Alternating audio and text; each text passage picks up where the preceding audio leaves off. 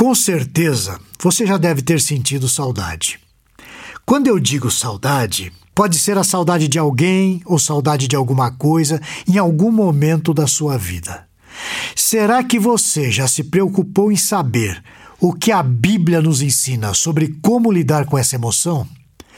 Para nos conduzir a refletir sobre esse assunto, eu trago a você um texto de uma pessoa que, quando pedimos que nos fornecesse o seu currículo, nos respondeu assim: Vou tomar emprestadas as palavras do poeta.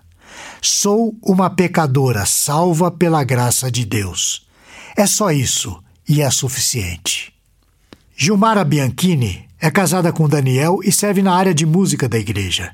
E o tema que ela aborda hoje no Teomídia Blog tem como título Saudade, permissível ou pecaminoso?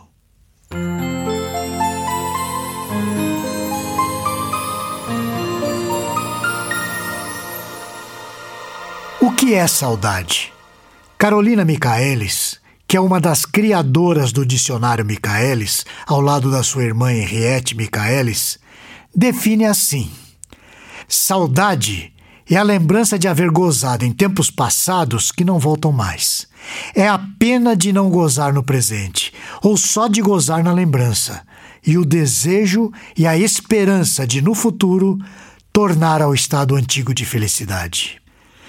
Alguma vez você já olhou com atenção para os detalhes da sua saudade, aonde ela o leva? Eu nunca havia analisado mais a fundo esse sentimento, até passar por uma mudança meses atrás.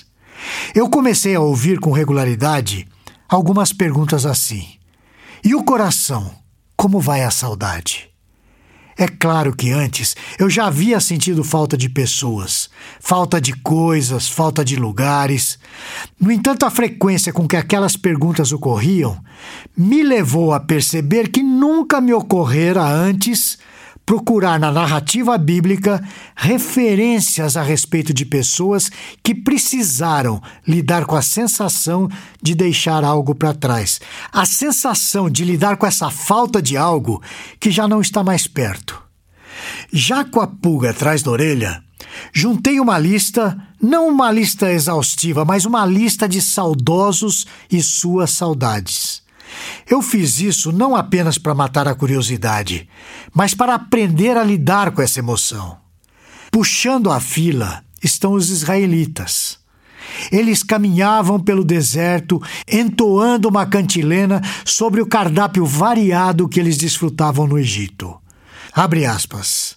Lembramos-nos dos peixes que no Egito comíamos de graça dos pepinos, dos melões, dos alhos silvestres, das cebolas, dos alhos.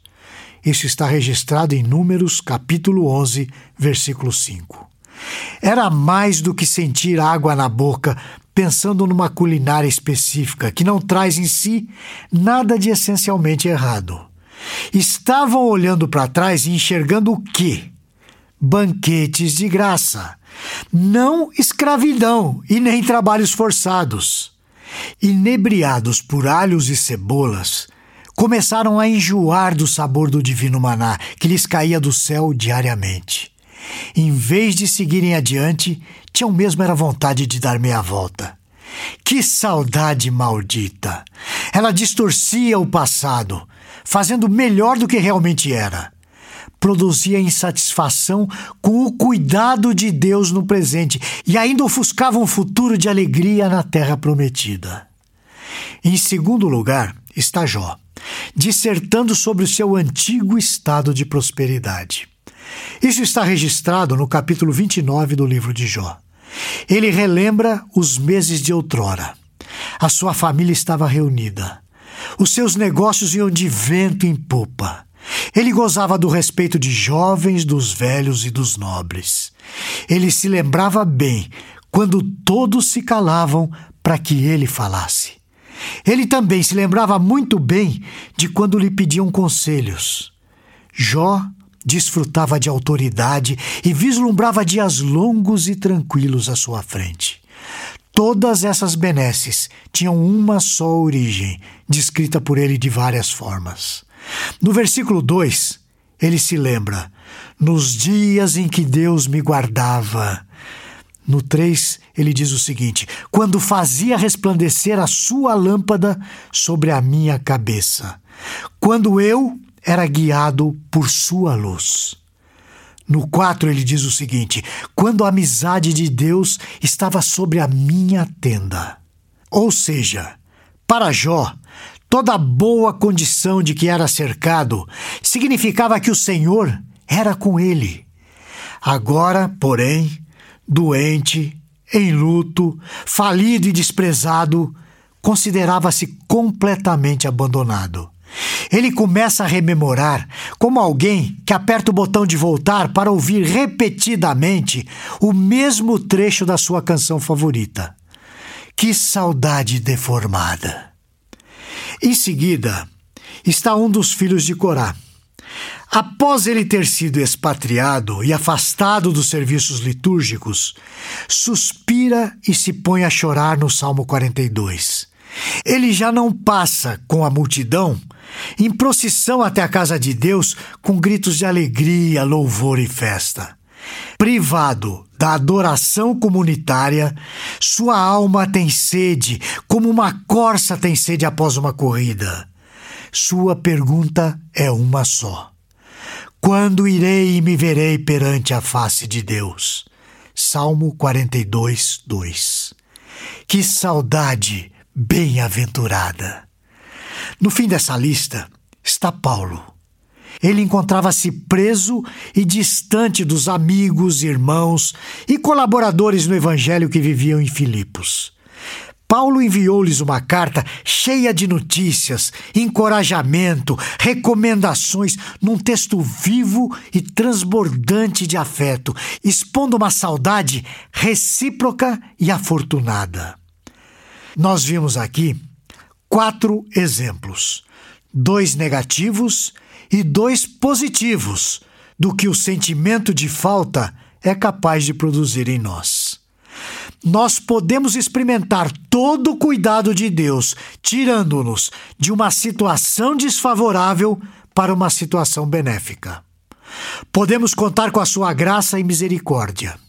Ainda assim, podemos nos aferrar a lembranças embaçadas do passado, enchendo-nos de insatisfação e de incredulidade. Por outro lado, chegando momentos de provação e angústia, evocar dias próprios como chancela da aprovação divina é uma armadilha cruel. Dias sombrios também são do Senhor. Ao nos esquecermos disso, colocamos lenha na fogueira da ingratidão e afrouxamos a nossa confiança na Sua bondade. Já ao tomarmos por modelo o salmista, mudamos completamente o foco.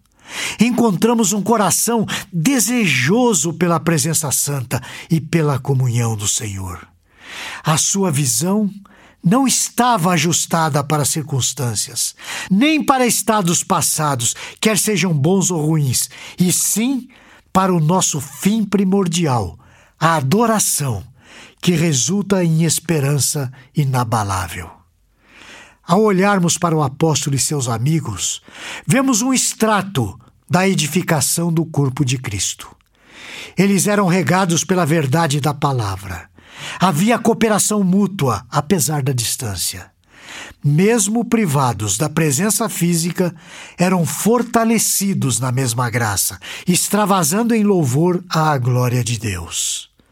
Para concluir, podemos perceber então que a saudade nos leva tanto para um distanciamento do Senhor quanto para mais junto dele, dependendo do seu objeto.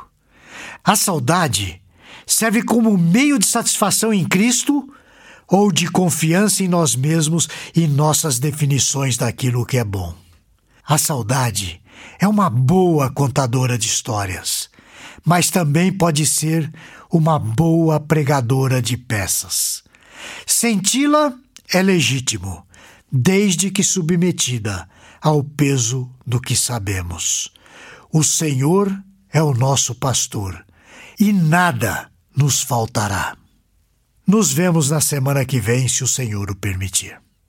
Esse e outros assuntos você encontra no Teomídia Blog.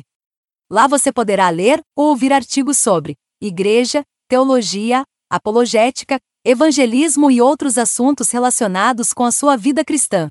Anote aí o endereço: teomídia.blog.br. Conheça também o Teomídia Cast, presente nos principais aplicativos de podcast para o seu celular. E finalmente, você precisa conhecer a Teomídia, a plataforma de vídeos cristãos por assinatura. E agora com uma novidade: você pode fazer a sua assinatura de graça. É isso mesmo, basta digitar teomídia.com. E lembre-se, Teomídia, conteúdo cristão para o seu crescimento espiritual. Você assiste, quando quiser, onde quiser